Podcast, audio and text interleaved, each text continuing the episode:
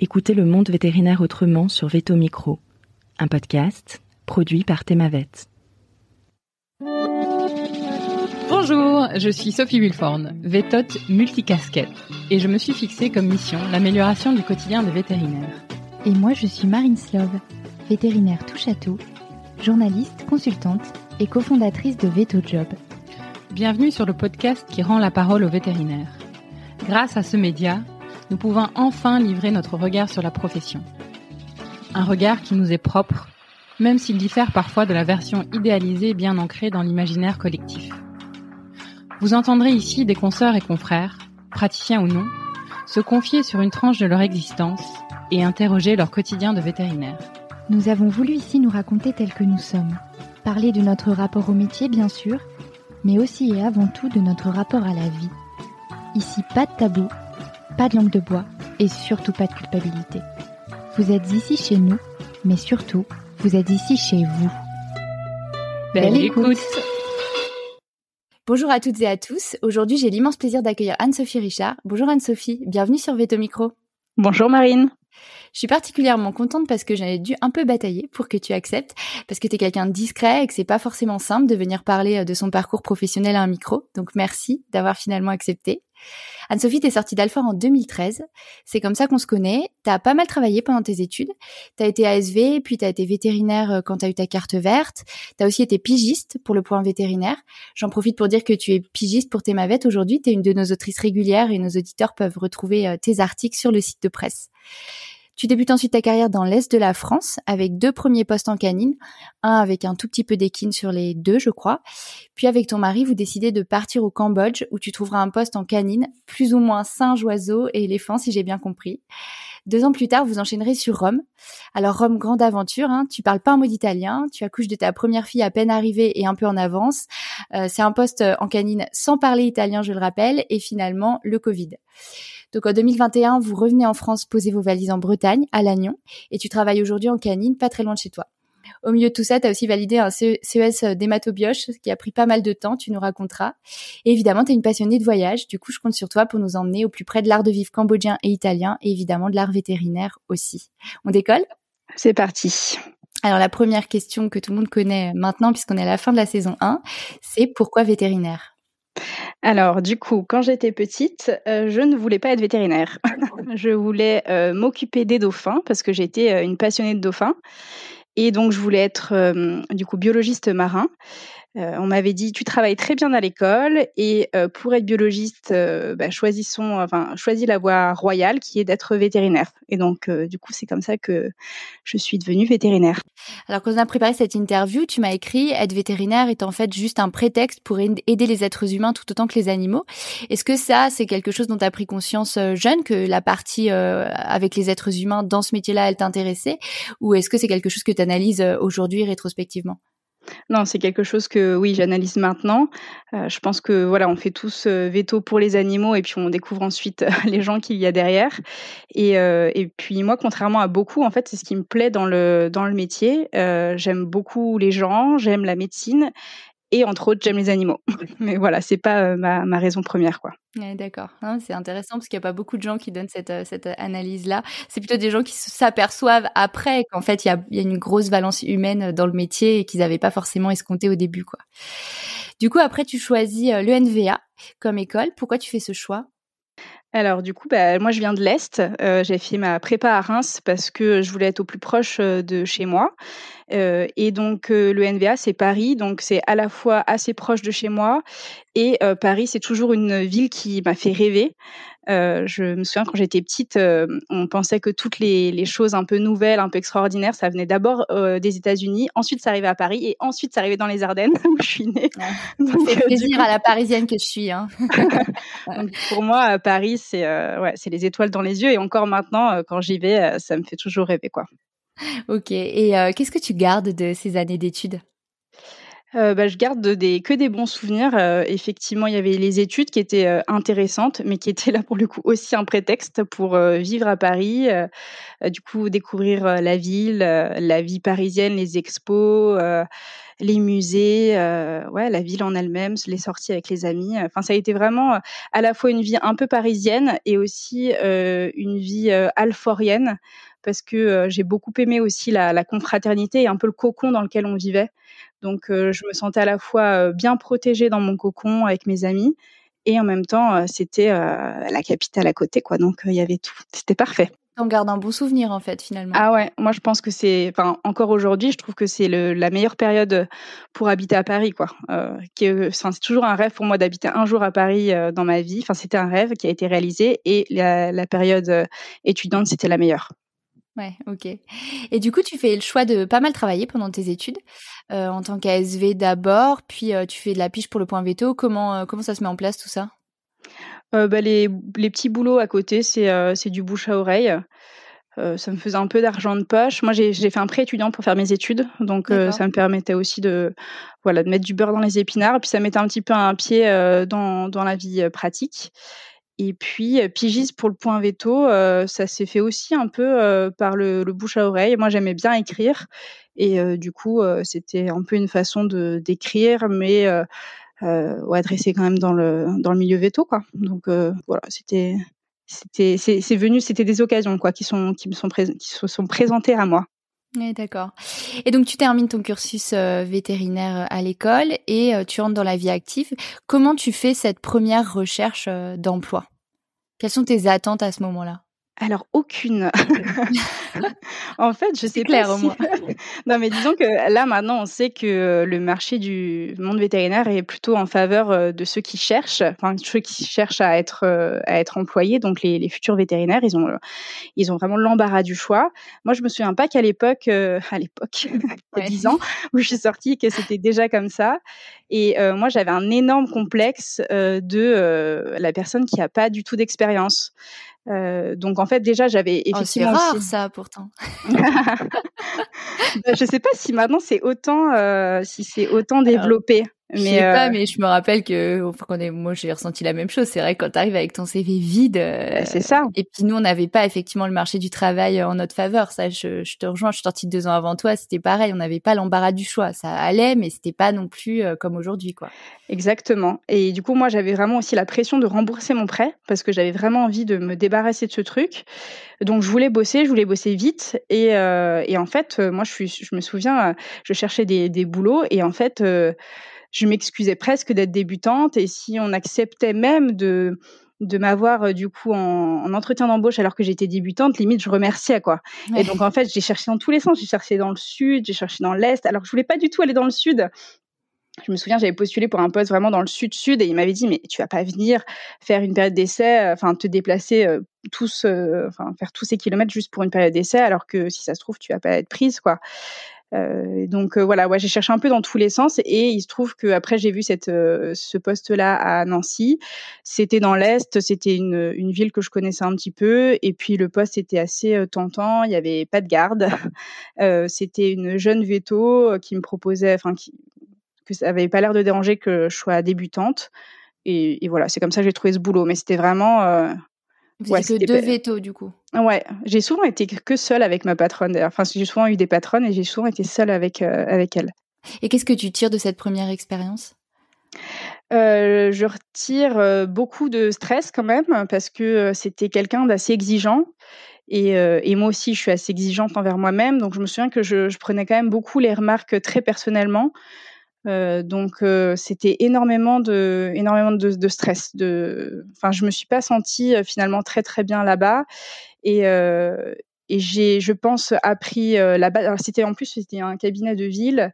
je faisais que des chiens et des chats. Elle faisait pas beaucoup de chirurgie. elle hospitalisait pas beaucoup, donc c'était d'une part assez confortable, mais j'avais l'impression de pas maîtriser complètement non plus ce qu'on aurait pu me demander dans un autre poste. Donc ça n'a pas été euh, ça pas été mon meilleur poste. ça n'a pas été une expérience qui t'a aidé après par la suite à prendre confiance en toi, etc. Ça a été plutôt compliqué, quoi. Ouais, c'est ça. Et je dirais que c'est mon deuxième poste qui m'a plutôt un peu aidé à, à, prendre confiance en moi parce que là, pour le coup, c'était dans les Vosges, donc pas très loin, mais c'était une clinique mixte et on faisait tout. On faisait absolument tout là-bas et il y avait un rythme assez important. Euh, ma patronne était quelqu'un aussi d'assez exigeant, mais d'assez pointu euh, dans tout ce qu'elle faisait. Et du coup, là-bas, j'ai énormément appris et, je garde encore des, des, choses comme ça de. Enfin, je, je, garde des phrases qu'elle me disait, je garde des réflexes qu'elle mmh. avait. Enfin, j'ai l'impression d'avoir vraiment grandi euh, beaucoup dans cette deuxième clinique plus que dans la première. Et tu t'es mis à faire un peu d'équine aussi euh, sur ce deuxième poste. Ouais, alors un peu obligé euh, dans le sens où euh, moi j'aime bien les chevaux. Hein. J'ai fait même partie de l'AVEF junior quand j'étais euh, à l'école parce que j'aurais bien voulu, en tout cas au début, faire de l'équine. mais j'en ai pas fait et je trouve ça compliqué d'en faire parce que moi j'ai vraiment un problème avec avec le fait de faire euh, à la fois des petits animaux et des grands animaux. Je trouve que c'est vraiment une façon tellement différente de travailler, de réfléchir, de mettre en place euh, les traitements, etc. que j'ai vraiment du mal à faire ça, quoi. J'ai du mal à, à, faire les deux. Et donc, du coup, bon, il se trouve qu'elle faisait de, de la petite équine dans le sens où c'était un peu de la bobologie, des vaccins, et du coup, euh, ça m'allait bien. Mais ma hantise était de, de tomber sur une bonne vieille colique qu'il fallait perfuser ou ou même, euh, je me souviens, il y a une fois où j'avais dû, enfin, j'aurais pu en fait euthanasier un cheval à cause d'une fourbure qui qui n'en finissait pas et j'étais en panique quoi. Je me dis mais comment je t'anasie un cheval quoi? Je, je aussi gros. Bah ouais et puis j'ai jamais vu donc je sais pas du tout. Enfin ça va tomber d'un coup. comment faire pour me pas me faire écraser par ce cheval? En plus c'était des petits des, des, des, petits pépés trop gentils avec euh, leur vieux cheval. J'avais pas du tout envie que ça soit traumatisant pour eux quoi donc euh, et pas pour moi non plus. donc euh, ouais c'était c'était une partie à la fois marrante et à la fois je suis contente que ça soit, ça soit terminé. J'étais pas du tout compétente. Et ces deux postes, c'est à peu près quoi, trois ans, quelque chose comme ça? Alors, euh, c'est un peu plus à chaque, un peu plus d'un an et demi à chaque fois. Moi, j'ai, fait vraiment des petites périodes Oui, donc les deux, c'est ce que je disais. Ouais, les deux cumulés, c'est à peu ah près ah, oui, c'est ça, trois ans. Quoi. Exactement, tout à fait. Ok. Et alors, finalement, euh, comment vous arrivez au Cambodge? Puisque l'expérience d'après, on est d'accord, c'est le transition, c'est les Vosges, le Cambodge. C'est ça. Bah, ça a été un peu. Euh, c'est marrant parce que été un, la, la, croisée de plein de chemins différents. Euh, bon, il se trouve que dans les Vosges, euh, du coup, on n'était euh, pas au mieux avec bah, avec Étienne, donc qui est devenu mon mari, dans le sens où on est vétérinaire aussi. Voilà, et lui, c'était son premier poste aussi là-bas, dans une super clinique qu'il a adoré. mais du coup, lui, il était très stressé quand même par son boulot.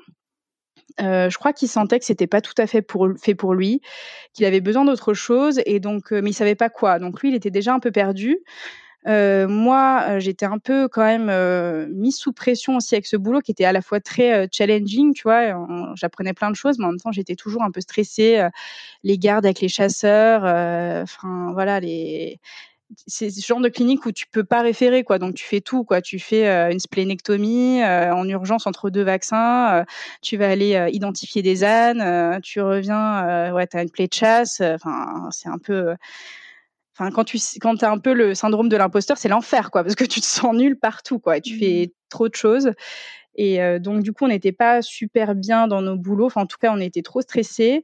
Euh, on était dans la montagne et nous, c'est pas vraiment euh, notre notre domaine, quoi. On skie pas, donc oui, c'était pas du tout une région euh, dont vous étiez originaire euh, l'un ou l'autre. On n'avait pas forcément beaucoup d'amis dans la région, on était un peu isolés. Et donc, du coup, euh, on avait tous les deux dans, envie d'ailleurs. Donc, c'était marrant. Tous les dimanches matins, je me souviens, on brunchait et on se mettait devant l'ordi et on regardait les annonces sur le point veto. à la base, veto job, Témavette, tout ça, ça n'existait pas. Donc, on regardait les annonces sur le point veto en mettant dom-tom étranger ah oui, une vraie envie d'ailleurs, quoi. Ouais, on avait envie d'ailleurs, on avait envie de soleil, et euh, du coup, on s'est dit, vas-y, on regarde. Mais on regardait ça comme ça, on n'avait pas forcément de projet.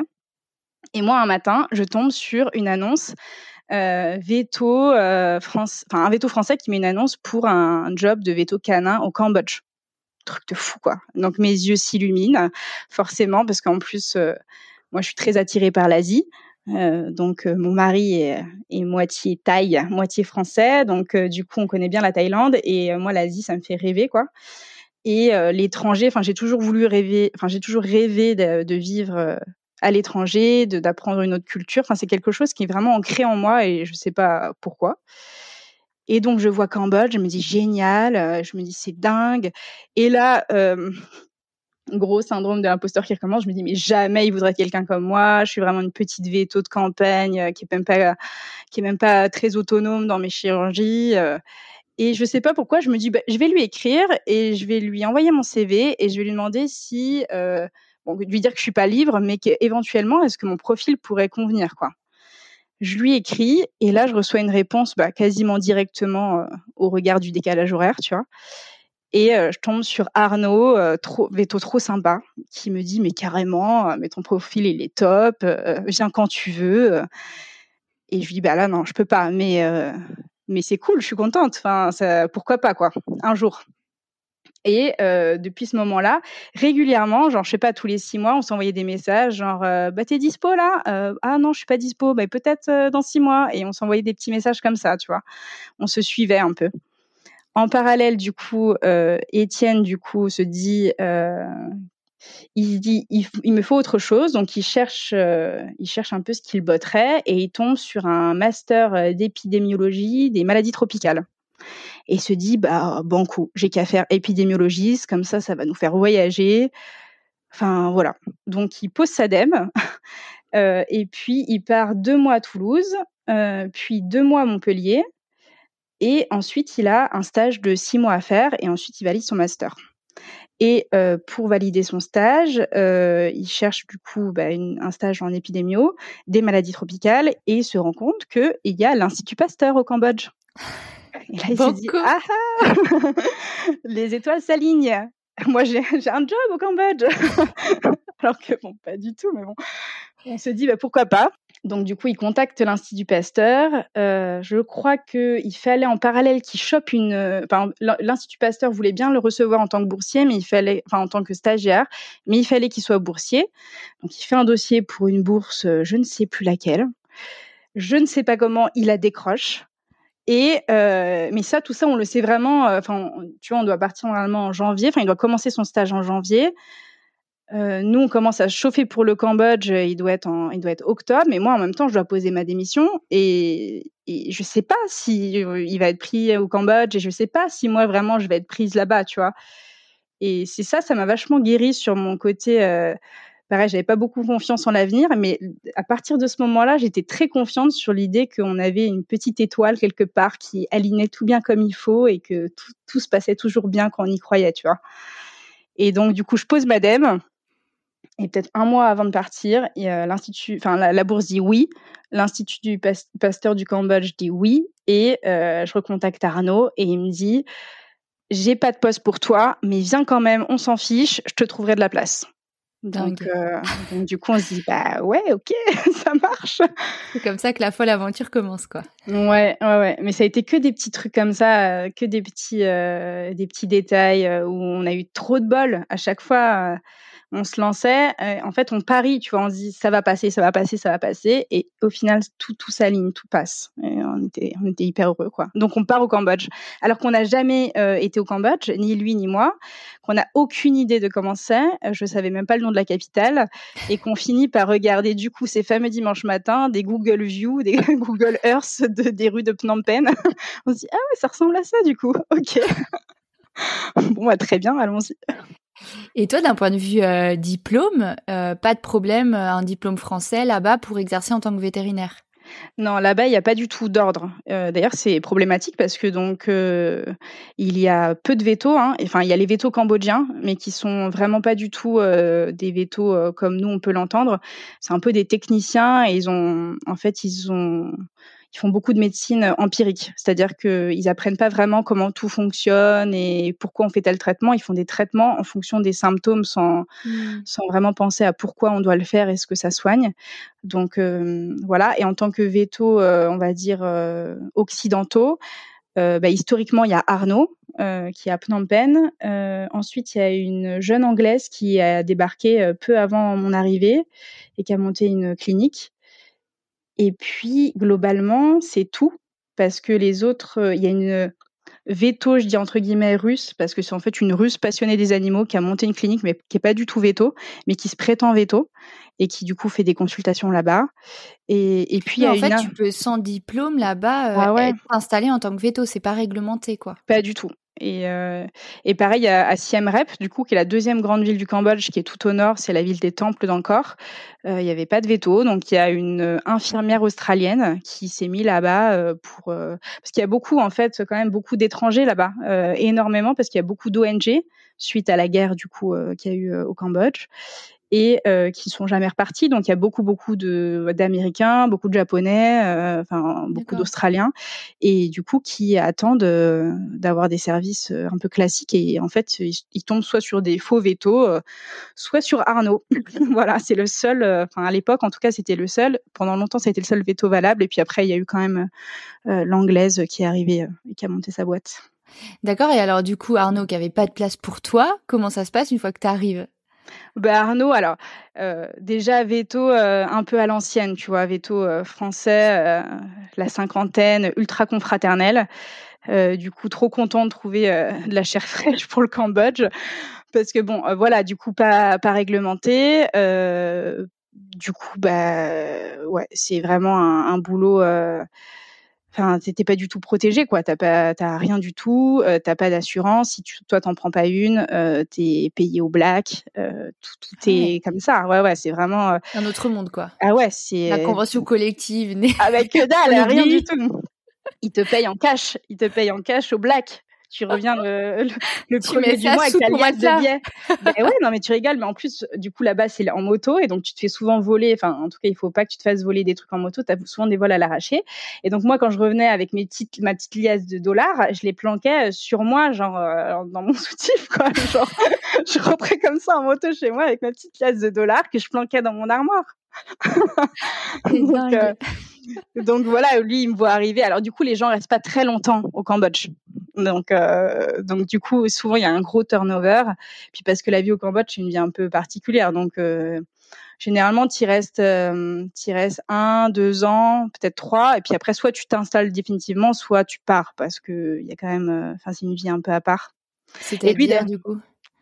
Bah, c'est une vie, euh, enfin, c'est déjà une vie un peu, j'allais dire difficile, mais en fait, moi, j'ai pas du tout trouvé cette vie-là difficile, mais c'est, un autre monde. Enfin, euh, y a, veux dire pour un occidental, euh, c'est un choc des cultures qui est dingue en fait. Ah bah complètement. Ta vie quotidienne, ça n'a rien à voir et donc du coup, euh, du coup, c'est difficile aussi, euh, par exemple, enfin avec le recul, c'est difficile d'élever des enfants là-bas. Enfin, en tout cas, pas du tout selon les standards euh, européens. Euh, tu dirais ça à Arnaud, il me dirait mais pas du tout. C'est genre l'endroit le plus simple pour élever les enfants parce que forcément, tu as plein d'aides et puis parce que les gens adorent les enfants, etc. Mais c'est vrai qu'au niveau santé, c'est compliqué. Au niveau éducation, c'est compliqué. Même, tu vois, aller dans un supermarché, ça n'existe pas là-bas. tu veux, je, je sais pas, tu veux un clou, par exemple tu peux pas aller chez Monsieur Bricolage, tu vois. Tu trouves la petite boutique, c'est que plein de, de petites boutiques. Euh, c'est vraiment, euh, ouais, c'est un autre monde. Et puis y a, le temps est différent aussi là-bas. Enfin, genre les gens. L'avantage, c'est un peu que c'est une bulle où les gens sont pas du tout euh, exigeants avec toi, mais toi, tu dois pas du tout l'être avec eux non plus, quoi. Ouais. C'est mmh. tout est. Euh... c'est un autre paradigme tout simplement auquel nous on n'est pas habitués, quoi. Ouais, et donc soit tu adhères complètement au truc, soit tu pètes un plomb, quoi. t'en as ras-le-bol, t'en as ras-le-bol que. En fait, en plus, les, les Cambodgiens, c'est vraiment des esprits à l'asiatique. Si tu veux, tu peux pas. Euh, si t'es pas content de quelque chose, déjà, euh, ils, ils s'énervent pas parce qu'ils perdent pas la face. Donc, t'as l'impression qu'ils s'en fichent de toi et qu'ils s'en fichent que tu sois mécontent de quelque chose. Et, euh, du coup, ça peut vraiment te faire vriller. Enfin, Étienne, qui est du coup moitié taille, lui, je me souviens qu'il était comme un poisson dans l'eau là-bas. Mais moi, des fois, j'avais envie de les taper, quoi. Je me disais, mais c'est pas possible. enfin, genre, euh, enfin, sois là, sois présent, euh, comprends ma, ma colère. enfin, genre, communique avec moi. Et en fait non tu vois il fuit un peu. En tout cas en tant qu'occidentaux t'as l'impression qu'il fuit. Donc euh, c'est c'est compliqué oui c'est parce qu'on n'a pas la même grille de lecture. Mais c'est marrant ah parce qu'il y a pas très longtemps on était à un mariage en Afrique en Côte d'Ivoire. Et en fait on a rencontré plein d'expats. Et pourtant c'est pas du tout géographiquement c'est pas du tout le même endroit. Ils racontent exactement la même chose que toi. Parce qu'en fait à un moment bah on n'a pas les mêmes cultures on n'a pas les mêmes grilles ah de lecture. Donc à un moment bah quand on discute il y a des espèces de zones où faut voilà faut faut s'ajuster quoi. Ah ouais, et c'est vraiment hyper dur. Enfin, c'est ça, t'apprend beaucoup sur toi aussi, hein, mais du coup, il y a un gros turnover. Donc, en fait, pour revenir à ta question, quand il me voit arriver, il me dit cool euh, parce que il sait très bien. Là, son équipe est pleine. Je crois que quand j'arrive, il y a euh, deux vétos. Euh, donc, il y a lui et deux vétos, une allemande et une française. Et, il me dit non, mais t'inquiète, on va trouver un, on va te trouver un boulot, on va te trouver un carton au début. Donc il me dit on te trouve un carton. J'ai fait ok. et puis très rapidement l'allemande est, est, partie parce qu'en fait euh, pour le coup elle qui était hyper carrée, euh, elle acceptait pas trop le euh, le flou cambodgien slash français slash oui, parce que pour un Allemand, déjà, peut-être, les Français sont déjà pas trop rigoureux. c'est clair. Donc, du coup, elle est vite allée chez l'anglaise, là, pour le coup, qui était beaucoup plus carrée. Et du coup, elle m'a laissé euh, sa place. Donc, du coup, après, j'ai eu un trois quarts temps. Et après, euh, la française est partie. Et, euh, et là, Arnaud m'a proposé un temps plein. Et je lui ai dit non, je préfère un trois quarts temps. Comme ça, je vais pouvoir voyager. du coup, rapidement, j'ai fait mon trou là-bas, quoi. Mais lui, à la base, en plus, il voulait que je reste au minimum deux ans parce qu'il avait raison, mais en gros, il me disait, il faut un an pour t'habituer et un an pour, euh, en gros, profiter de ce que tu as appris, quoi. Enfin, profiter euh, de, du fait que tu sois à l'aise dans le boulot. Et moi, en fait, je suis arrivée et je lui ai dit, je sais pas si je vais rester un an ou deux. En fait, je lui ai dit, euh, on reste six mois, c'est sûr. Et en fait, le stage d'Étienne, ouais, c'est six mois. Donc, soit on se plaît et on valide l'essai et lui aussi arrive à décrocher un boulot à l'Institut Pasteur et on reste, euh, soit euh, il n'arrive pas à décrocher de boulot ou on se plaît pas et on s'en va. Et du coup, bon, il devait composer aussi avec ça, quoi. Ouais, d'accord. Finalement, vous êtes resté. Ouais, finalement, on est resté. Et à quoi ressemblaient tes journées, en fait, par rapport à ce qu'on peut vivre dans une clinique canine en France euh, classique? Ben en fait, c'était exactement la même chose. C'est ça qui, c'est marrant quand je parlais de, enfin quand je dis aux gens que j'ai vécu et travaillé au Cambodge, on s'imagine vraiment des trucs un peu dingues, mais en fait, j'avais la même vie que les autres. Enfin, le décor était un peu différent, mais globalement, euh, j'allais le matin au travail, euh, bah, on y va en mobilette, du coup, là-bas. Euh, et puis, bah, j'avais des journées de consultation classiques, j'avais des vaccins, j'avais des, injections que je devais faire contre, du coup, la dirofilariose, j'avais des hospices, j'avais, enfin, en fait, c'était une, une clinique. Alors la chirurgie, je la faisais pas. Ah ça, c'était un bonheur fou parce que moi, ça me stressait tellement la chirurgie. Et pendant un an et demi, enfin le temps qu'on y restait, un peu plus d'un an et demi, j'ai pas fait de chir parce que pour le coup, euh, c'était euh, donc mon boss Arnaud, il avait formé un veto khmer, donc un veto cambodgien, à faire de la chirurgie et c'est lui qui faisait toutes les chires. D'accord. Donc euh, du coup, non, je faisais pas de chir. il y a beaucoup d'animaux domestiques là-bas? Il y en a énormément, ouais. Il y a déjà il y a tous les chats. Euh, il y a en fait il y a des chats euh, qui vivent dans la rue, qui sont enfin qui sont euh, recueillis par les temples. Euh, donc les chats c'est vraiment l'animal du quotidien. donc il y, a, y, a, des chats partout quoi. Et, et il y a beaucoup de, de chiens. Euh, alors il y a des gros chiens de garde et puis il y a les petits chiens, euh, les petits euh, là, les loulous de Poméranie, pour pour que les, les nénettes fassent les belles sur Facebook, quoi. Donc, vraiment il y avait de tout, quoi. Et puis il y avait tous les sacs à main. Ouais, c'est ça. Et il y avait aussi beaucoup de touristes, beaucoup de touristes australiens, même un peu américains, qui passaient en vacances et qui faisaient le détartrage de leurs chiens en Cambodge parce que c'était pas cher, par exemple. Ouais, d'accord. Il y avait tous les expats aussi qui retournaient dans leur pays où il fallait faire pas mal de papiers pour la rage, notamment, donc pas mal de d'exportation en Allemagne, en France, etc. Quoi. Et tu avais quelques animaux qui sortaient de l'ordinaire? Ouais, alors du coup, il y avait quand même pas mal d'animaux qui sortaient de l'ordinaire. On avait beaucoup d'oiseaux, parce qu'ils adorent les oiseaux là-bas. Donc, on avait des perroquets, des espèces d'énormes perroquets là, qui pourraient te croquer un doigt. Donc, ça, c'était... Euh... Bon, quand moi, j'avais ce genre de truc, je le confiais beaucoup quand même à, mon boss. Mais bon, ça m'est arrivé d'en voir en garde. Euh, on avait des singes aussi. Il y avait des gens qui venaient avec leurs singes domestiques, entre guillemets. Hein. Et puis, qu'est-ce qu'on avait? On avait des cafards aussi. Ça, c'était pas... ça, c'était pas à soigner. non, mais on en avait pas mal quand même. non, mais voilà, beaucoup, ouais. Et puis des petits, je sais pas, j'ai vu un, hérisson albinos une fois, enfin, genre de truc trop improbable, quoi. Mais ouais, les, les Khmers, ils aiment bien les petits animaux à collectionner, quoi. Donc, tu vois, il y a des trucs un peu bizarres parfois. Alors sur la photo que tu m'as envoyée pour le podcast, c'est un éléphant. Ouais, je me la pète un peu avec ça quand même parce que en gros c'est moi qui suis un peu allée chercher ce truc. Je me suis dit mais tant qu'à être au Cambodge, autant euh, faire un truc un peu fou. Et, euh, et donc du coup je rencontre Pierre-Yves qui est français aussi, qui euh, est un pote de mon patron et qui est un passionné d'éléphants. Alors lui, à la base, je sais pas comment il a atterri au Cambodge d'ailleurs, c'est des histoires un peu folles, mais du coup, il s'est marié avec une Cambodgienne et il a ouvert tout un tas d'hôtels, de restaurants et tout ça. Et il a un hôtel notamment euh, au Ratanakiri, donc c'est une province du nord. Et euh, il y a pas longtemps, il s'est passionné pour les éléphants et il s'est fait une lubie avec ça. Et il a créé une association qui euh, recueille les éléphants euh, parce qu'il y a encore des éléphants qui travaillent, donc euh, les éléphants à la retraite, quoi. Il les recueille et il les fait vivre un peu à l'ancienne euh, dans la jungle. Donc à l'époque, il avait, je crois, quatre éléphants, mais personne s'en occupait. Et moi, je lui dis, bah si tu veux je veux bien aller euh, un week-end euh, m'occuper des éléphants, enfin dans le sens où aller les voir, savoir comment ils vont, essayer de faire une espèce de protocole de suivi des éléphants. Et en parallèle, je rencontre, euh, grâce à Étienne, à l'Institut Pasteur, un Français aussi, il y avait beaucoup de Français, qui du coup était parasitologue et qui me dit, ah mais ça serait trop intéressant de faire une étude des parasites dans les dans les selles des éléphants un peu sauvages comme ça qui vivent dans la jungle au nord du Cambodge. Donc on s'est de faire un week-end avec Étienne. on a fait 10 heures de bus de nuit au travers le Cambodge. Donc, je sais pas comment on a survécu à ce truc. Avec des énormes glacières pour passer du coup le week-end à mesurer les éléphants, à faire des ouais, à, les mesurer. J'avais un peu bouquiné euh, un peu avant pour savoir quoi mesurer chez l'éléphant pour faire un suivi de poids, etc. Quoi, t'as pas appris ça pendant tes études? Non, je crois que j'ai quand même fait des prises de sang sur ces éléphants et j'ai ramené des grosses bouses d'éléphants qu'on a tout ramené dans des glacières et avec 8 euh, heures de 8 heures ou 10 heures de bus après en retour avec nos glacières pleines de bouses d'éléphants et de sang, tout ça pour faire analyser ça à l'Institut Pasteur quoi.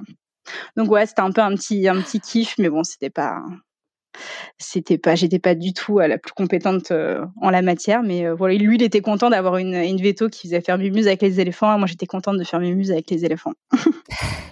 Finalement c'est une expérience euh, c'est un an et demi tu en gardes un très très beau souvenir.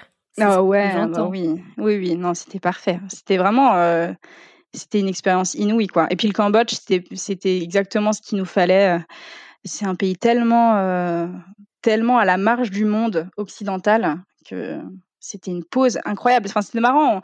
On, avait, tu sais, on pensait à rien d'autre que euh, à notre quotidien, quoi. On allait au boulot, on, on avait notre argent, on allait payer notre loyer en cash, en signant avec des empreintes. On devait mettre, on devait faire une empreinte de notre doigt en signature, et c'était tout.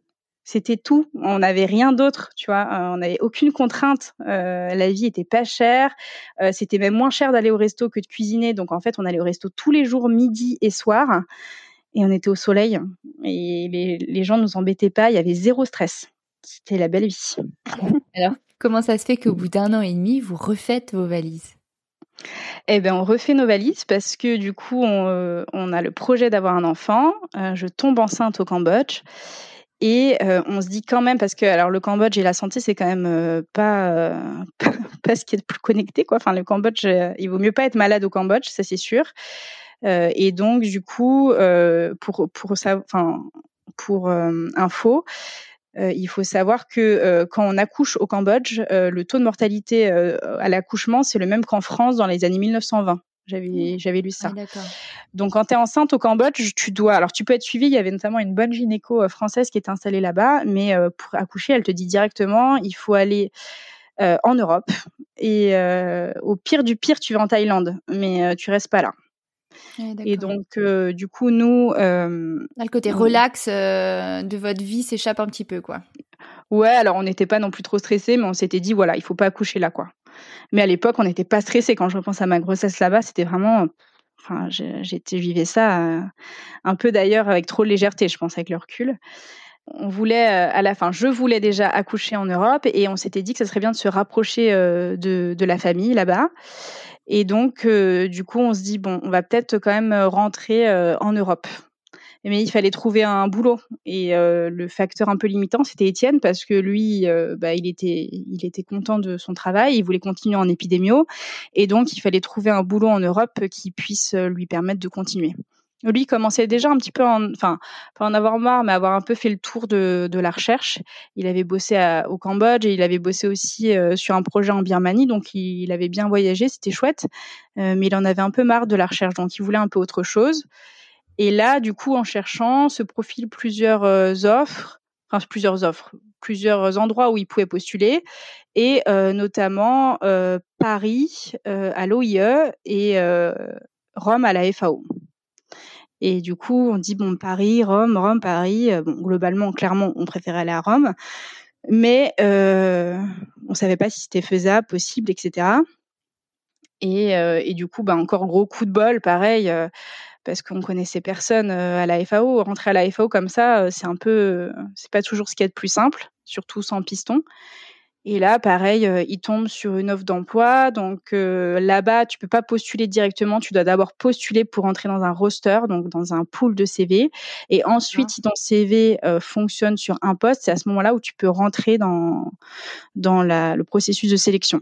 Donc du coup, il postule pour le roster, il est pris. Euh, et il postule pour ce poste et il finit par être pris. Donc on dit euh, ok go, on va à Rome. Planète encore. Qui Mais complètement. En vrai, on a eu trop de chance à chaque fois sur plein de trucs.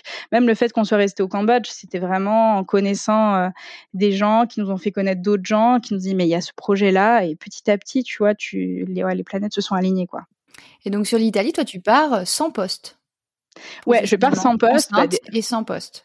Ouais, euh, je pars sans poste euh, parce que je suis enceinte aussi. Donc, euh, en fait, déjà, le but, c'est d'accoucher là-bas, de faire mon congé mat là-bas, et puis ensuite, ensuite d'essayer de trouver un boulot. C'était ça le truc. On, on s'est toujours dit, ok, on s'expatrie, mais quoi qu'il arrive, il faut qu'on travaille tous les deux. Parce que moi, je veux pas du tout être une femme d'expat, tu vois, c'est vraiment pas du tout dans mon tempérament. Je pense que ça me rendrait folle. Euh, donc du coup, euh, on s'était dit voilà, on va là-bas, j'accouche là-bas, on élève notre enfant là-bas euh, les quelques mois, et quand il s'agit de retrouver un travail, soit j'arrive, euh, soit j'y arrive pas, et si j'y arrive pas, on rentre en France. C'était ça aussi notre force, c'est qu'on savait qu'on pouvait rentrer en France à tout mmh. moment. On savait qu'en claquant des doigts, on avait un boulot en France, même si c'était peut-être pas celui de nos rêves, mais on n'était pas à la rue. On a notre famille derrière nous, on avait un peu d'économie. Vous n'étiez pas dans l'insécurité, quoi. Exactement. Donc en fait on disait c'est pas grave en fait, on y va, euh, un peu comme au Cambodge, on valide l'essai, c'est bien, on valide pas, tant pis quoi, on rentre, c'est pas grave. Je sais pas si on l'aurait vécu comme ça, mais en tout cas, euh, c'était ça qu'on se disait quoi, donc ça nous ça nous rassurait. Et alors comment ça se passe cette arrivée en Italie? Euh, ben un peu choc déjà. je me rappellerai toujours le premier jour on arrive, mais alors on est rentré en France quand même. On est rentré en France avec, on est parti au Cambodge avec deux valises, donc on est rentré en France avec deux valises. Euh, on est arrivé euh, du coup chez mes parents dans les Ardennes, on a posé quelques trucs. Ensuite, on a traversé la France pour aller en Bretagne chez euh, Étienne, enfin la famille d'Étienne. Et après, on est allé à Nantes et de Nantes, on est allé à Rome. Donc ça fait déjà un gros, un gros trajet. Et nous, on avait nos portables cambodgiens. On est arrivé en France je crois qu'on n'avait même pas de portable en France, du coup pas de numéro. Et on est arrivé en Italie, on avait loué au début un Airbnb. Et quand on est arrivé le premier jour à Rome, je me souviens, on s'est regardé comme de débiles et on s'est dit, mais en fait, on n'a pas de, enfin, pas de téléphone. En fait, on, ne peut pas appeler la personne du Airbnb. Du coup, en bas de l'immeuble, il y avait une pizzeria. Genre cliché. On est rentré, on savait pas parler un mot d'italien. On leur a demandé si on pouvait emprunter leur téléphone pour parler à la personne du Airbnb qui est venue nous dépanner. On est arrivé mais comme des gros bleus quoi, genre genre débarqué du Cambodge. Ah oui, il faut un téléphone pour appeler. Comment fait-on? Donc euh, ouais. C'était un peu épique. Et puis le, on est arrivé, je crois, un jeudi. Le lundi, Étienne commençait à la FAO. Et moi, grosse mission, c'était de trouver un gynéco là-bas. Donc euh, ça a été ça nos premières semaines, quoi. Vraiment, euh, j'ai trouvé un gynéco qui m'a que j'ai détesté. Et du coup, j'ai essayé de retrouver un autre gynéco. Et ils parlent anglais là-bas un petit peu? Alors pas du tout. Hein. Si les Français complexent avec euh, leur anglais, les Italiens c'est non, c'est genre pas du tout. Donc le gynéco pas d'anglais? Non, mais le gynéco il était allemand. Et donc, du coup, fait, tu parles allemand? Non, mais il parle anglais, parce que les, les Allemands parlent très bien anglais. mais je l'ai détesté. Je l'ai haï. Vraiment, il, m'a mis, euh, il m'a fait froid dans le dos. Je me suis dit, c'est pas possible. Et là, gros coup de bol aussi, euh, quand on était au Cambodge, euh, on a rencontré une collègue d'Étienne qui bossait en Thaïlande. Et elle nous a dit, oh, c'est trop marrant, il y a un couple franco-vénézuélien, donc lui il est français et elle est vénézuélienne, qui vit en ce moment à Bangkok, qui vont déménager à Rome en même temps que vous, et elle, elle est enceinte, de, pareil que moi, au même stade. Donc, je te donne son numéro, vous avez qu'à vous contacter. Donc, on les connaît pas, on arrive à Rome, moi, je, tombe sur mon gynéco allemand horrible et euh, que j'aime pas du tout, et je me dis, bah, c'est pas possible, quoi. Donc, je contacte cette nana et je lui dis, écoute, euh, c'est où est-ce que tu es suivi, euh, comment tu fais? Moi, je j'ai pas un bon feeling avec ce type, donc j'ai besoin de trouver quelqu'un d'autre, quoi. Et du coup, elle me donne le, le, le numéro euh, d'une clinique, enfin le nom d'une clinique. Elle me dit t'as qu'à aller voir là-bas. Moi je me suis renseignée, euh, j'aime bien comment ils sont. Il y a tel gynéco qui parle anglais, telle sage-femme qui parle anglais, euh, donc tu peux y aller, essayer de voir avec eux. Et donc j'y vais je tombe sur une sage-femme adorable qui parle euh, super bien anglais et qui était vraiment très gentille et qui me dit pas de souci. Elle me dit bah écoute, euh, t'as qu'à prendre euh, rendez-vous avec le docteur Sonino et il est super gentil, il parle anglais donc il pourrait te recevoir. Et donc je prends rendez-vous, je crois pour je crois pour la semaine d'après ou dix jours après pour faire une écho comme ça de contrôle. Et super bon feeling, très bien. Et ça tombe bien parce que le lendemain, j'accouche. voilà. surprise. Surprise, surprise. Ça faisait combien de temps qu'on était là-bas? Ça faisait trois semaines qu'on était à Rome. Donc pas prévu et en avance. Ouais, à sept mois et demi de grossesse. Donc gros, gros stress. Mais du coup, tout s'est bien goupillé, comme d'habitude. Les planètes se sont réalignées. Exactement. Et oui, on n'a pas dit tout à l'heure, mais effectivement, tu parlais anglais euh, au Cambodge en consultation. Oui, en fait, euh, bon, au Cambodge, ils parlent, euh, ils parlent tous anglais parce qu'il y a personne. alors, ils parlent un anglais cambodgien, mais ce qui me va très bien aussi, du coup, parce que mon niveau d'anglais n'était pas terrible non plus. mais du coup, ils parlent tous anglais et il y a les vieilles personnes qui parlent français, puisque bah du coup, les Français étaient en collaboration avec le Cambodge à une époque. Et pour ceux qui parlaient pas euh, anglais ni français, en fait, moi j'étais en consultation avec euh, du coup ce fameux Veto Khmer qui faisait les chirurgies et qui pendant les consultations était avec moi et en fait faisait la traduction. Donc, euh, donc tu n'avais pas de problème à te faire comprendre, quoi. Non, juste en garde, il n'était pas là. Donc en garde, pour le coup, il fallait que j'ai quelqu'un qui parle anglais. Mais sinon, Google Translate, ça fonctionne très très bien. Avec, euh, avec déjà utilisé.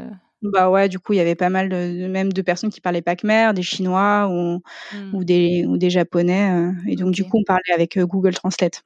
Ok. Bon, sans transition, on retourne en Italie. donc, tu mets au monde ta fille, tu prends euh, quelques mois et ensuite, tu as envie de reprendre le travail, c'est ça? Ouais, bah oui, forcément. parce que moi, je me vois pas ne pas travailler, quoi. Donc avant déjà de mettre au monde Margot, euh, j'avais quand même pris des cours, euh, enfin j'avais commencé à prendre des cours d'italien. Je m'étais dit, il faut déjà que j'apprenne l'italien au final parce que je peux pas travailler. Enfin, il n'y avait pas de structure euh, ni française ni anglaise là-bas. Il fallait. j'avais contacté un, un, type sur LinkedIn, un type au hasard, enfin quasiment quoi, un veto sur LinkedIn et il m'avait dit non non, en vrai ici il faut vraiment parler italien, tu mmh. trouveras pas de place ailleurs quoi. Donc du coup j'avais commencé à, à, prendre des cours, puis ensuite bon, j'ai été interrompue et après j'ai repris des cours semi-intensif quoi. En gros, j'avais euh, deux fois euh, deux fois deux heures euh, de cours par semaine et du coup, en quelques semaines, j'étais censée atteindre le niveau B1 quoi, enfin, un niveau normalement qui me permettait de travailler. D'accord. Donc du coup, j'ai fait ça. Et une fois que j'arrivais un peu à la fin du cursus, euh, je me suis dit bon, il faut que j'essaye de trouver un boulot. Euh, sauf que bon, mon niveau d'italien était quand même euh, moyen parce que j'apprenais l'italien, donc je connais, enfin, j'arrivais un peu à parler, mais j'étais très lente, j'avais peu de vocabulaire et puis j'avais pas de vocabulaire trop médical ou, enfin, c'était mmh. un peu oui, compliqué quoi. Spécifique, ouais. Ouais. Et donc du coup, je me suis dit il faut que je trouve un boulot je me dis l'idéal serait une SPA, tu vois, un truc comme ça, parce que euh, comme ça, je j'ai pas trop de contact avec le public, euh, je fais un peu de chirurgie euh, de convenance, je me remets à la chire aussi parce que j'avais pas fait de chirurgie pendant quasiment deux ans, donc du coup il fallait que je fasse ça, ça serait pas mal. du coup, je sais pas trop comment ça fonctionne, je connais pas trop les termes et tout, donc je tape vraiment au hasard sur Google plein de trucs. J'envoie des CV un peu partout et j'envoie un CV à une, association qui s'occupe des animaux. Donc, je crois comprendre que c'est un peu comme la SPA, mais j'envoie un CV un peu comme ça, quoi, sans vraiment me renseigner. Et la personne me répond et, me dit ouais, carrément, on pourrait se voir. énorme coup de bol aussi, ce type, en fait, ce veto italien est 100% francophone. Genre, enfin, il parle français complètement. Euh, il a été faire un CES d'orthopédie à Toulouse, euh, donc ah euh, il, connaît très bien le, enfin, il connaît bien le français et le milieu veto français. Plutôt rassurant pour une entrée en matière, quoi. Ouais, carrément. Et là, il me dit, bah, écoute, pourquoi pas, tu pourrais bosser tu pourrais bosser dans cette fameuse association, mais en fait, c'est pas du tout la SPA, par contre. Euh, donc, je lui dis, ah bon, mais qu'est-ce que c'est? Et donc, du coup, c'est un truc un peu spécial. Euh, c'est bon, c'est un cabinet euh, veto, ça, fonctionne comme un cabinet, donc il y a des chirurgies, il y a des, consultations, mais il y a des tarifs spéciaux pour les animaux errants. Et puis, il y a aussi, c'est y a un côté un peu social, c'est-à-dire que toi, tu peux payer une, une cotisation à l'association. Donc chaque année, tu payes une cotisation. Je pense, euh, je crois, c'était à peu près 20 euros. Et grâce à ça, tu deviens membre de l'association, ce qui fait que tu as des tarifs préférentiels sur les actes. D'accord. Donc, euh, mais, mais bon, du coup, c'était quand même euh, un, un, boulot, enfin classique, quoi. Et, et, du ton diplôme français, il est accueilli positivement? Alors oui, alors d'abord il me dit mais par contre faut faut que tu faut que tu fasses reconnaître ton diplôme. Enfin, il est accueilli positivement dans le sens où euh, là-bas, les vétos français, c'est vu comme des gens hyper compétents, surtout Paris. voilà, il y a toujours ce, cliché euh, alforien euh, qui, voilà, qui n'est pas, du tout juste, mais en tout cas qui nous sert en fait quand même à mmh. l'étranger, parce que tout le monde connaît Alfort. Oui, qui sachent qu'il y a, ouais, c'est marrant ça. Ouais, vraiment, ça te sert partout. Bah, enfin, Alfort, Paris, s'ils connaissent une école, c'est ça, quoi. Mmh, d'accord. Donc, donc voilà, du coup, ça, ça donne l'illusion que tu fais partie des meilleurs, alors que Bon, clairement, on ne sait pas. Euh, et du coup, euh, il me dit, ouais, il faut par contre faire reconnaître ton, diplôme parce que ça se fait pas en un rien de temps, quoi. Et ça, ça peut prendre du temps, il me dit. Donc, euh, il me dit d'abord, fais reconnaître ton diplôme et puis ensuite on en reparle. Enfin, faire reconnaître ton diplôme, inscris-toi à l'ordre et ensuite on en reparle. Je fais, ok, je fais comment? Il me dit, bah, vois avec l'ordre. l'ordre des vétos de Rome, des gens adorables, pareil, francophiles à fond. Les, les Italiens, ils adorent les Français. Ils ont tous appris le français à l'école. Euh, donc ils adorent parler avec toi, te dire trois mots en français euh, et ils t'aident mmh. quoi. Donc ça c'est chouette. Donc ils me donnent la procédure. Euh, en gros, il faut que je fasse un dossier auprès du ministère de la santé là-bas. Et en fait, d'abord, je dois faire traduire officiellement tous mes documents en italien. Et là, pareil, en fait, tout est, tout est une question de relation. Quand tu es à l'étranger, tu peux rien faire tout seul. Tu es, es, toujours aidé. Il faut que tu demandes de l'aide.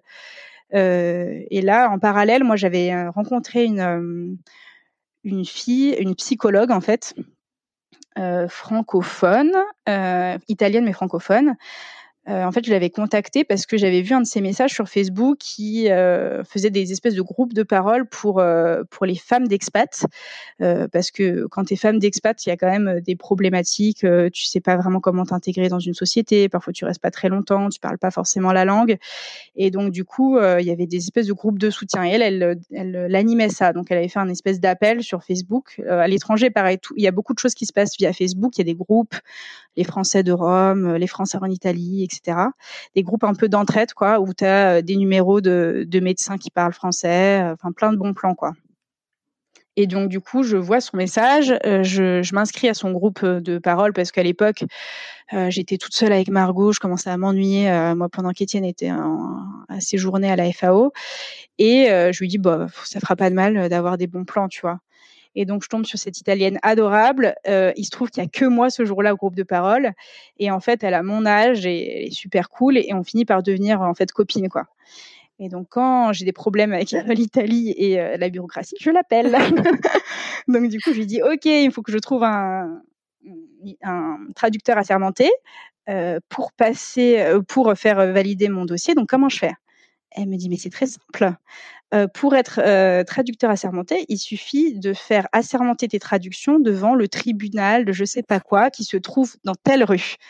Il faut que tu y ailles euh, du coup tel jour à telle heure. Il faut que tu y ailles très tôt parce que c'est en fonction du, nombre de passages. Et en fait, tu traduis toi-même tes, trucs, enfin tes documents.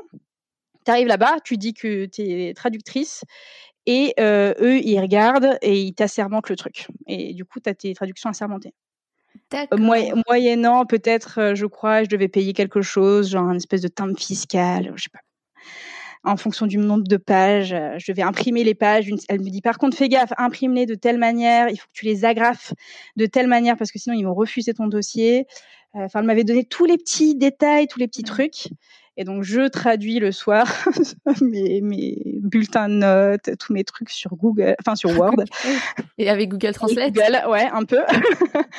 et du coup, j'imprime tout ça et je me pointe ce jour-là. En plus, je parlais pas très bien italien. Je me dis, ils vont me griller à 2000 et pas du tout. Ils s'en fichaient complètement. J'avais imprimé les bonnes pages euh, dans le bon ordre avec euh, l'agrafe dans le bon sens.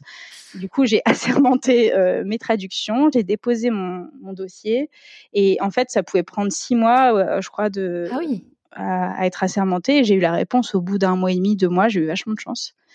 Et donc, du coup, partant de là, je me suis inscrite à l'ordre et, du coup, j'ai recontacté ce fameux euh, docteur Albano. D'accord. Et tout ça, ça a pris combien de temps avant d'être officiellement euh, en droit d'exercer sur, euh, sur le sol italien? Je crois que j'ai. Donc, on est arrivé, on est arrivé quand? On est arrivé en octobre et, et en avril, j'avais mes dossiers. D'accord. Donc, pas si ça court va. que ça, quoi. Enfin, ça va parce que tu étais enceinte et tout ça, mais. Ouais, c'est ça. Mmh. Oui, oui, non, c'est pas si court. Tu peux pas arriver comme ça et vouloir bosser tout de suite, ça c'est clair. Parce que euh, en Italie, tout prend du temps. Ça prend du temps de te faire, euh, enfin, de faire assermenter ton diplôme, mais ça prend aussi beaucoup de temps euh, de t'intégrer dans le monde du travail. Les Italiens, on dit qu'ils sont hyper accueillants et très sympathiques, et c'est le cas, mais absolument pas dans le monde du travail. C'est pas du tout un, un monde. D'accord très friendly. D'accord. Et du coup, ça se passe comment ce poste, euh, ce, ce, poste euh, en Italie? Enfin, j'ai oublié le nom du, du vétérinaire, docteur Albano, aussi. Voilà. Ça se passe comment avec le docteur Albano? Ben, Je bosse pas avec lui parce que le docteur Albano, lui, il a deux structures. Il a une grosse clinique et cette, cette fameuse association qu'en fait c'est un peu son cabinet euh, et, et, le cabinet envoie des cas à la clinique. Donc en gros, nous, on est un peu son, son petit cabinet d'avant-garde. Et euh, en fait, là-bas, dans le, cabinet, il y a trois vétos, euh, dont un qui en a marre de bosser là-bas. Donc, euh, moi, il me dit, à la limite, tu pourrais remplacer celui-là. mais d'abord, il faut que, tu viennes bosser un petit peu. que tu apprennes un peu comment ça fonctionne, que tu fasses tes preuves. Il faut vraiment beaucoup faire ses preuves en Italie. Genre, il t'accueille pas du tout les bras ouverts et il te dit d'abord tu fais tes preuves et puis ensuite si ça marche, tu auras un poste là-bas. Et sachant que là-bas, tu n'es pas salarié, donc tu es libéral. D'accord. Donc, euh, en parallèle, pareil, je dois ouvrir une. Euh, là-bas, ils disent partita IVA, mais du coup, c'est un numéro de sirette. Euh, je dois trouver un comptable. ah oui, d'accord. Je dois faire comme, comme, un collab quoi, sur un statut là-bas. Mmh. Exactement. Et, et, donc le type me dit par contre, voilà, en fait, toi après, tu auras des créneaux de, de consultation. Donc c'était des créneaux de 9h à, à 13h et ensuite de 16h à 21h. Et entre 13h et 16h, vous faites des chirurgies. Et il me dit en fait, euh, chaque consultation que tu fais, ben tu, tu gardes les factures et donc à la fin, euh, tu à la fin du mois, tu me dis euh, combien tu as, collecté et voilà. Et moi je te donne en fonction, enfin un pourcentage. Je crois que c'était un pourcentage. Qui me et ça, par rapport au salaire français, par exemple à la convention collective, tu te retrouves à avoir un salaire correct ou? Bah alors au début pas du tout en plus parce qu'au début il me fait bosser pas beaucoup et d'ailleurs D'ailleurs, euh, il me dit au début, bah, c'est comme ça que ça va fonctionner. Mais je lui dis, bah, attends, ok, mais moi, je vais pas bosser beaucoup. Mais en fait, pour pas bosser beaucoup, il faut quand même que je mette Margot à la crèche, la crèche qui me coûte tant. Donc, je lui dis, en fait, moi, en dessous de, en dessous de 1200 euh, euros, je, en fait, c'est pas rentable pour moi de bosser. Donc, il faut que tu m'assures un salaire fixe.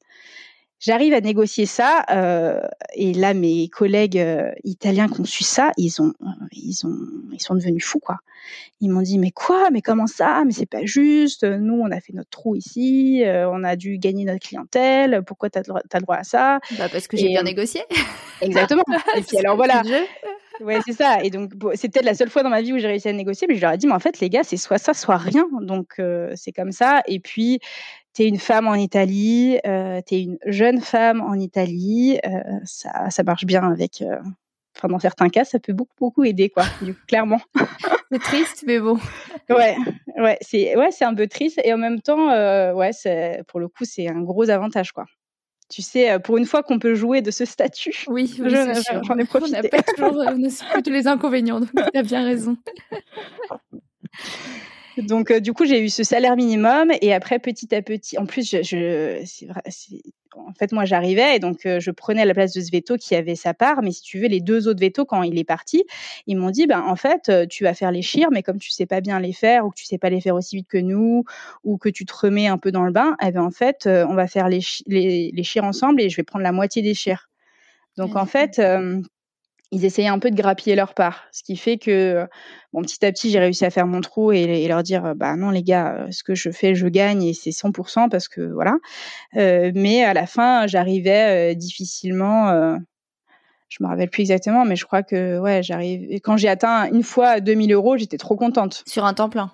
Sur un temps plein ouais. Ouais Sachant que c'est des horaires pourris parce que tu vois, par exemple, quand je faisais 16h, 21h, je partais à 15h de chez moi, j'arrivais à 22h chez moi, ma fille était couchée. Le lendemain, je faisais 9h, 16h, ce qui fait que je la voyais pas, en fait, avant le lendemain soir. Je partais un matin. Enfin, elle partait le matin, moi, je partais le midi et puis je la revoyais pas le lendemain, quoi. Je travaillais les dimanches, toute la journée, parfois. Euh, j'avais vraiment des horaires pénibles ouais, quoi. mais sans, sans, le confort finalement euh, ou l'équilibre vie pro vie perso bah ouais absolument pas ouais absolument pas. Oui, c'est ce qu'on entend hein, sur l'Italie, souvent sur l'Espagne, mais c'est vrai que d'avoir des chiffres, ça permet de, de mieux se rendre compte. Ouais, les gens me disaient d'ailleurs, mais qu'est-ce que tu fais là quoi? Pourquoi, pourquoi tu, tu bosses là? C'est tellement mieux en France. Euh. et je dis, bah oui, c'est vrai, mais bon, à côté de ça, il y a, y a d'autres choses. On est, on est là pour d'autres raisons. Et puis, euh, Étienne, au niveau professionnel, c'était super. Mais il n'y avait pas que ça, en fait. C'était aussi le fait de vivre à l'étranger. Euh. Oui, tu m'as écrit en préparant que Rome, c'était un lieu qui comptait beaucoup pour toi. Ouais, ouais, bah parce... déjà j'ai eu ma fille là-bas, donc ça a été quand même un coup de cœur. Enfin, ça a été un endroit qui a eu qui a eu une résonance particulière. Euh, ensuite, j'ai appris l'italien, c'est c'est une langue que j'ai adorée. Moi, je suis pas très bonne en langue. J'ai j'ai fait tellement d'années d'anglais et je suis toujours nulle et hyper complexée en anglais. Mais l'italien, j'ai eu un coup de cœur pour cette langue et j'adore j'adore parler. J'entends parfois parler italien, ça me fait ça me fait sourire quoi, ça me rend heureux heureuse. Donc euh, voilà. Et puis j'adore les Italiens. J'ai, ils sont complètement tarés. Euh, et du coup, j'adore ça. j'adorais le bordel qu'il y avait à Rome, le bruit qu'il y avait. Euh, les, les vétos, c'était, ils étaient fous. Ils étaient complètement tarés. Je me souviens d'une fois, j'étais en train d'opérer une chatte. Et euh, y avait, j'étais avec un veto qui était napolitain, donc c'était vraiment genre le summum de, de la folie, quoi.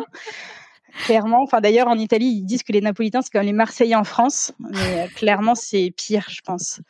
Et le type avait pété un plomb parce que l'ASV avait mal rempli je ne sais pas quoi. Il arrive dans ma petite salle de chire qui était toute minus.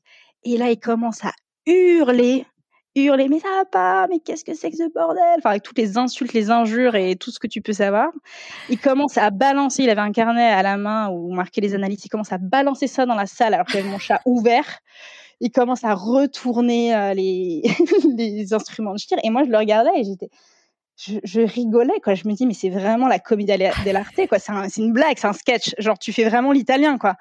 Il était là, pas du tout, c'est n'importe quoi. Et puis, bah, voilà, une demi-heure après, il se prenait dans les bras. Je t'adore, je t'adore. T'es la meilleure assistante au monde. Enfin, c'est n'importe quoi, tu vois. Je l'ai regardé en marrant de loin, quoi. Je me disais, mais c'est, ils sont vraiment tarés, quoi.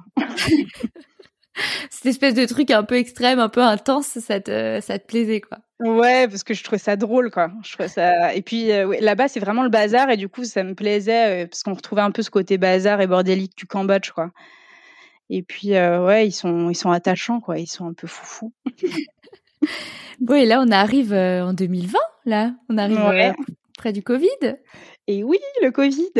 Ah bah ouais, le Covid du coup qui a commencé en Italie, mais bon à Milan, nous on a vu ça un peu de loin. Et oui, vous avez été confinés avant nous, je pense. Ouais, ça. Avant vous, ouais. J'ai, c'était marrant parce que je me souviens la première fois qu'on a vu ça. Donc on avait vu le truc arriver à Milan, mais nous on était loin, hein, tu vois. On voyait vraiment ça de loin. Et puis, il commence à nous dire qu'on va être confiné. Je me souviens, on avait des galères de crèche. Et là, enfin, euh, on pouvait. Euh, enfin, on avait des galères de crèche surtout parce que c'était le début et que Margot elle était tout le temps malade. Et donc, euh, du coup, on était un peu dans une zone rouge. Et là, on venait un peu de se stabiliser. On dit, ah, chouette, c'est cool, là, tout roule. Genre, ça se passe bien la crèche. Moi, ça se passe bien au boulot. Étienne, ça se passe bien. C'est cool. Et là, on voit euh, crèche fermée pendant, enfin tout fermé, dont la crèche du coup euh, fermée pendant trois semaines. Et là, on se dit mais comment on va faire? Ça me ça paraît le bout du monde. Alors que bon, bah, du coup, ça a été fermé bien plus de trois semaines, clairement. Qui lui crie? Mais ouais, euh, ouais, on a été confinés plus tôt. Après, euh, donc là, tout s'est arrêté aussi comme en France. Tu travaillais plus. Euh... Ah, moi, je travaillais du coup parce qu'on était, ouais, nous on était. Euh... Alors, on n'a peut-être pas travaillé. J'ai peut-être pas travaillé pendant 15 jours, le temps qu'on se retourne, qu'on sache comment on allait faire. Après, on a, il a été décidé que les assistantes ne travaillaient pas et que du coup, on ferait des horaires un peu réduits et qu'on serait euh, tout le temps à deux vétos parce qu'à la base on n'était jamais ensemble. En fait, il y en a un qui faisait les consultations du matin, on se retrouvait à deux pour faire les chiens entre midi et deux, et après la deuxième personne faisait les consultations de l'après-midi.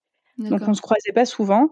Et là, on s'était dit, bon, on va faire les créneaux tout le temps à deux, comme ça, il y en a un qui fera plus ou moins l'assistant et l'autre euh, les consulte, et puis euh, on, on, gérera ça comme ça. Donc moi, j'allais au boulot. Étienne travaillait de la cuisine, et, du coup, bah. Ouais. Et puis du coup, il s'occupait de Margot. Donc euh, c'était un peu compliqué pour lui parce qu'il bossait quasiment pas. Et ensuite, il bossait beaucoup le soir, quoi. Je me souviens, il bossait entre 21h et 10h du matin. en bas âge, c'est pas bah possible. Ouais, c'était pas possible. Donc euh, il bossait pendant ses siestes et le soir jusqu'à tard, quoi. Jusqu'à Pas très cool hein, cette cette période-là. Non, non, bah non, pas du Est-ce que ça, ça a contribué à conditionner votre retour en France ou ça n'a rien à voir? Ah non, complètement, ça a contribué à ça. Euh, bon, il y a eu plein de choses. Il y a eu le fait que bon, j'avais pas un équilibre vie pro vie perso très très bon. Euh, pas pour, euh, je gagnais pas très bien ma vie non plus. Et puis il y a eu ce truc du Covid. Alors on l'a pas si mal vécu. Enfin moi je l'ai pas si mal vécu que ça parce que finalement je travaillais, je sortais, j'allais, j'avais en plus Rome pour moi toute seule quoi parce qu'il y avait personne. Euh, il y avait eu des phases en fait où euh, les, les restos et notamment les cafés euh, du coup refonctionnaient puisqu'on pouvait être dehors en terrasse. Euh, donc c'est, il y a eu des quand même, je pense qu'on l'a moins mal vécu qu'en France, enfin, je pense. Et mais oui, du coup, bah, Étienne depuis ce moment-là en fait a été en télétravail et travaillait dans dans notre petite cuisine quoi. Ouais, donc des conditions compliquées avec un enfant. C'est ça. Et puis en fait, on s'est. Et puis après, ça s'est un petit peu calmé, mais si tu veux, euh, on s'est dit, ok, euh, en fait, on aimerait bien construire quelque chose la enfin financièrement, puis même euh, au niveau au niveau législatif, enfin pas législatif, mais disons au niveau de la paperasse administrative. Voilà, c'est un peu compliqué. Hein. En Italie, tout est compliqué, très très compliqué. Si on dit que la France c'est un pays de d'administration, l'Italie c'est mille fois pire et mille fois euh, moins bien organisé. Donc c'est vraiment l'enfer. Je crois que même les Italiens, ils savent pas comment ça fonctionne euh, vraiment. d'accord. Donc euh, du coup, s'installer là-bas, ne serait-ce que, je sais pas moi, acheter une maison, c'était pas possible. avoir un deuxième enfant là-bas sans la famille, sans de l'aide, c'était pas possible. Et puis, bah, Étienne, il travaillait à Rome, mais dans la cuisine. Donc, en fait, on s'est dit, mais à ce compte-là, pourquoi pas travailler en France? Euh, en Bretagne, par exemple, où on a dit toujours qu'on retournerait vivre pour créer notre famille, et puis au moins on se rapproche des amis, proche de la famille, et puis, euh, puis on verra bien après, quoi. Donc finalement, vous prenez la décision de rentrer en France et euh, la Bretagne s'impose. Ouais, la Bretagne s'impose tout de suite. Bah, il y a que ça de toute manière. bon, déjà, il y a la famille d'Étienne là-bas. moi, j'ai toujours adoré la Bretagne. C'était vraiment ma région préférée. On y allait tout le temps en vacances quand j'étais petite. Donc, j'avais dit depuis toute petite à mes parents, je vivrai en Bretagne. Et en fait, euh, j'aime tellement Rome et je trouve que c'est tellement la ville parfaite euh, pour élever ses enfants, pour euh, la, enfin, je trouve que c'est la plus belle ville. ça me fait marrer parce qu'il y avait toujours avec les Italiens, il y avait toujours ce concours de mais non, c'est la France la meilleure, mais non, c'est l'Italie la meilleure. Et les Italiens ils disaient toujours mais non, mais Rome c'est la plus belle ville du monde. Et je me moquais d'eux, tu vois, parce qu'ils connaissent pas grand chose en dehors de l'Italie, il faut être honnête. Et du coup, je, maintenant, je, suis d'accord avec eux. Enfin, peut-être pas la plus belle ville du monde, euh, quoique, tu vois. Franchement, je trouve que c'est vraiment la meilleure ville, euh, en tout cas occidentale, pour vivre avec ses enfants. Et en fait, je me suis dit, si on part de Rome, je ne trouverai jamais une ville qui me tente autant en Occident en tout cas. et du coup, j'ai dit, bah, quitte à pas aller en ville, autant aller dans l'autre endroit qui me fait rêver, la mer. Donc, on va au bord de la mer. Donc, c'est là où on a débarqué à Lannion. Donc, de nouveau, une recherche de poste de ton côté Ouais, mais bon, là, c'était facile, facile, facile. Je savais que. La conjoncture était bien meilleure que quand t'as quitté l'école. ouais, ouais, carrément. En plus, veto expérimenté, alors là, ouh, tapis rouge. ouais, non, je sais pas, mais non, c'était un peu facile. Et puis, euh... enfin, on savait qu'il y avait du, du boulot. Euh, et puis, en plus, on est très, très prévoyant. Euh, donc je me souviens qu'on a déménagé en avril et en août de l'année d'avant, on avait déjà ce projet-là. On était venu en vacances euh, visiter la famille d'Étienne et moi j'avais fait le tour des cliniques avec mon CV et je leur avais dit euh, je vais travailler ici l'année prochaine à telle date. Est-ce que vous avez de la place? je me souviens, il y avait une veto qui m'avait dit Non, mais tu sais, euh, Lannion, euh, c'est pas Rome. Hein. J'ai dit Oui, je sais. Elle m'a dit Non, mais à mon avis, tu vas pas te plaire. Hein. non, mais je, je, je, viens des Ardennes, donc euh, la, la, campagne, ça, je, je, je, comprends, je sais, tu vois, je, je vois où je mets les pieds, quoi. Donc, euh, donc voilà. Et du coup, je me suis, je m'étais engagée, pseudo-engagée pour une clinique, et au dernier moment, je suis allée dans un autre cabinet. C'est la première fois de ma vie où j'ai fait un petit peu un un coup bas euh, à mes patrons. enfin, qui n'ont pas été tes patrons, du coup. Voilà. S'ils t'entendent. Désolée. voilà. et, euh, et qu'est-ce qui fait que tu euh, optes pour autre chose? Pourquoi tu choisis ce cabinet-là? Euh, bah, parce que, euh, en fait, complètement par hasard, je tombe devant ce cabinet euh, en allant dans notre nouvelle location. En fait, j'étais, pas passée devant ce cabinet pendant ma tournée là des Grands Ducs, et je tombe devant ce cabinet et je me dis dans ma tête, ah bah si ça fonctionne pas avec l'autre cabinet, en fait, je, vois deux autres cabinets que j'avais pas vus. Donc je dis, bah si ça fonctionne pas avec la grande clinique, j'aurai encore deux personnes à voir. Et euh, en fait, je, je commençais peut-être à sentir que ça allait pas le faire parce que l'autre clinique, c'était un peu comme la clinique des Vosges. C'était une clinique qui tournait à fond, euh, où tu avais des horaires pas possibles, genre de clinique où tu finis. D'ailleurs, les, les Veto m'avaient dit ça. Ils m'avaient dit non, on finit à 19h en théorie, mais en fait 21h en vrai. Et euh, du coup, euh, c'était trop bien pendant le Covid parce que pour une fois, on finissait à 19h30, 20h. en fait, moi, je revenais en France pour avoir une vie de famille. Oui. Donc il me dit ça, je fais ah, ah super, ça me tente pas des masses quoi.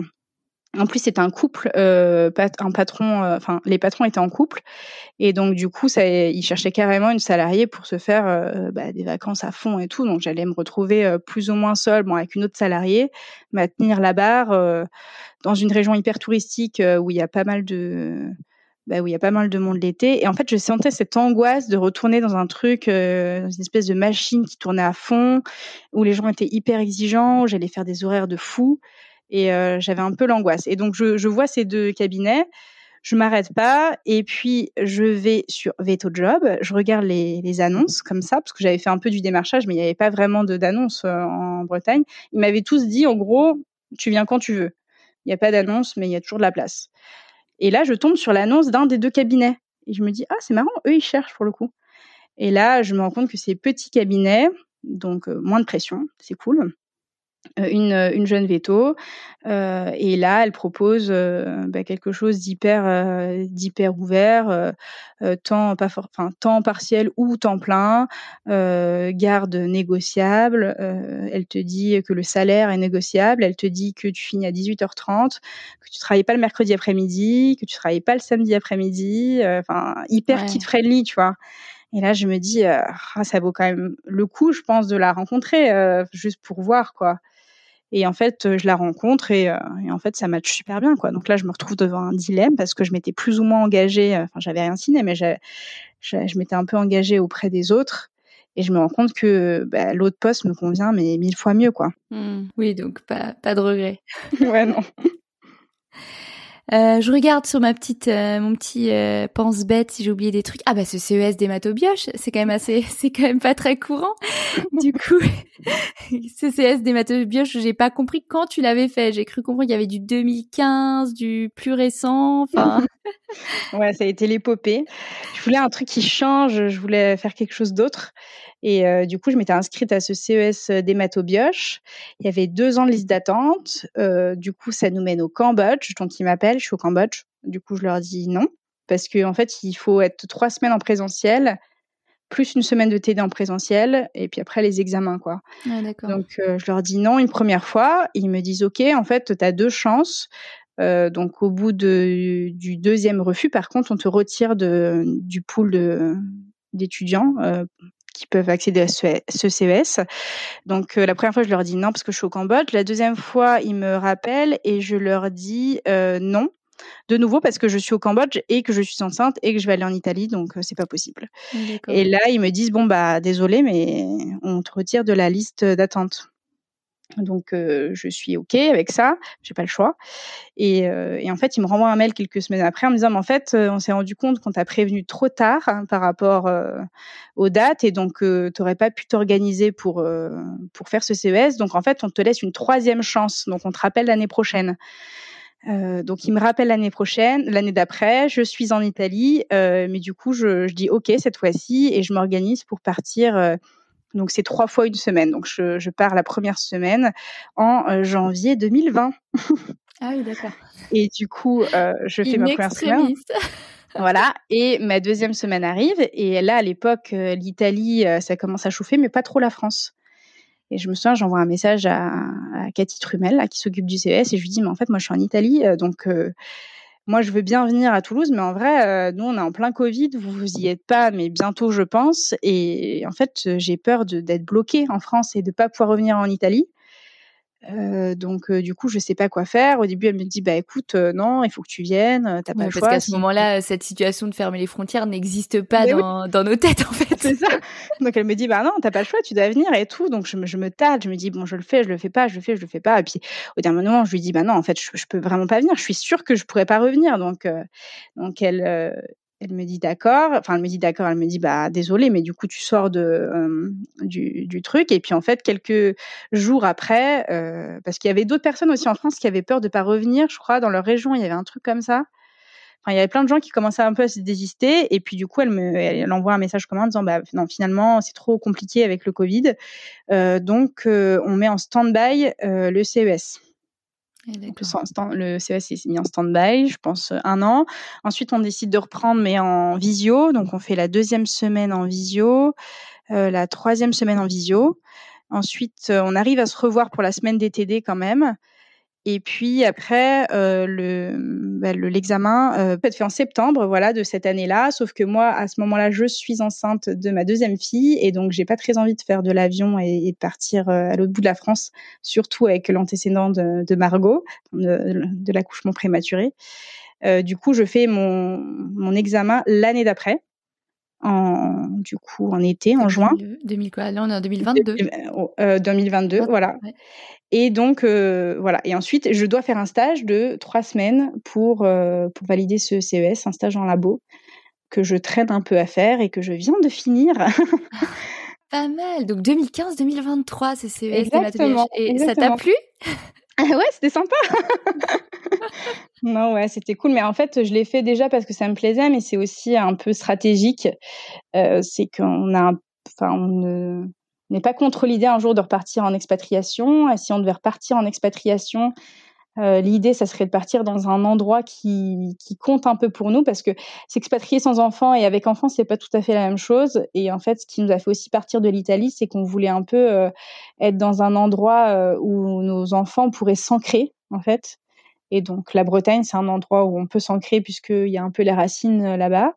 Mais si on devait repartir, ça serait sûrement pour la Thaïlande pour pouvoir les ancrer mmh. dans la culture thaï.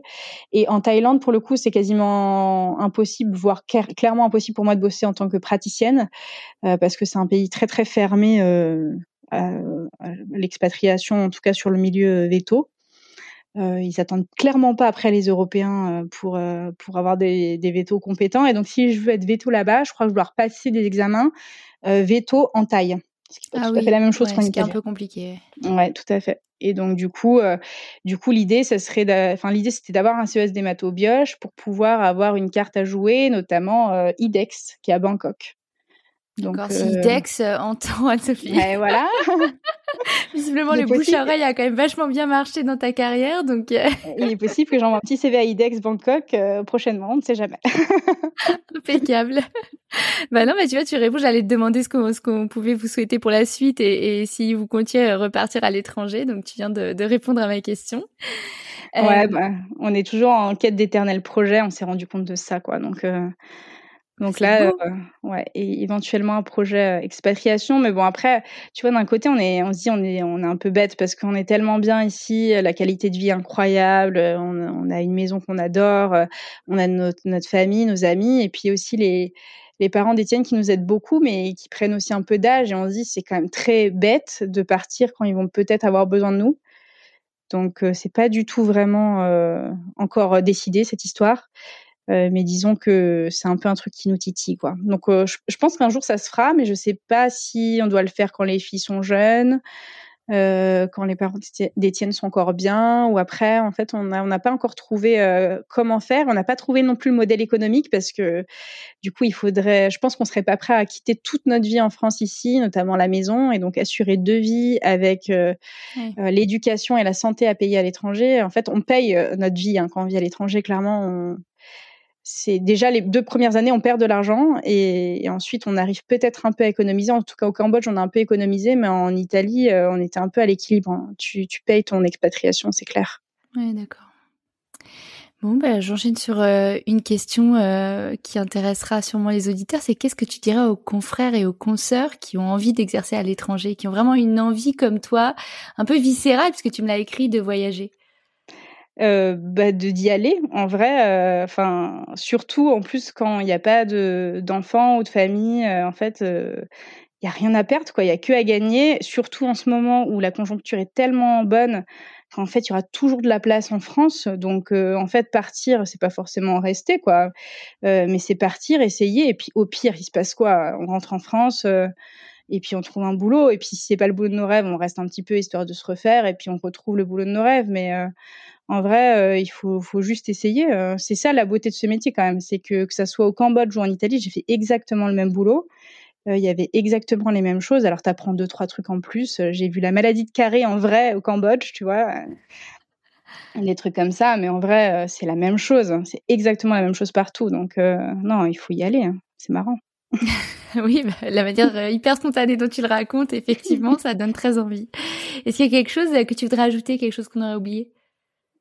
Euh, non, je crois pas. Je crois qu'on a tout dit. Alors si il euh, y a des personnes qui veulent te contacter, puisque une fois encore ton parcours démontre euh, que c'est comme ça qu'aussi que les choses avancent, c'est quand on fait du bouche à oreille, qu'on discute, etc. Où est-ce que les confrères et les consoeurs peuvent te contacter? Bah, ils peuvent me contacter par mail. enfin, je suis pas, je suis sur LinkedIn, mais en fait, je regarde pas beaucoup. Et puis, euh, de temps en temps, j'essaye de faire euh, des, des, cures de désintox des réseaux sociaux. Donc, du coup, par mail, c'est ce qu'il y a de plus sûr. Impeccable. Du coup, je vais redonner ton mail à l'oral puisque j'aime pas trop le mettre dans les commentaires. Ok. Donc, c'est dr.vet.richard, r i c h a r d gmail.com. J'espère que j'ai pas fait d'erreur. Ouais, non, c'est ça, c'est parfait.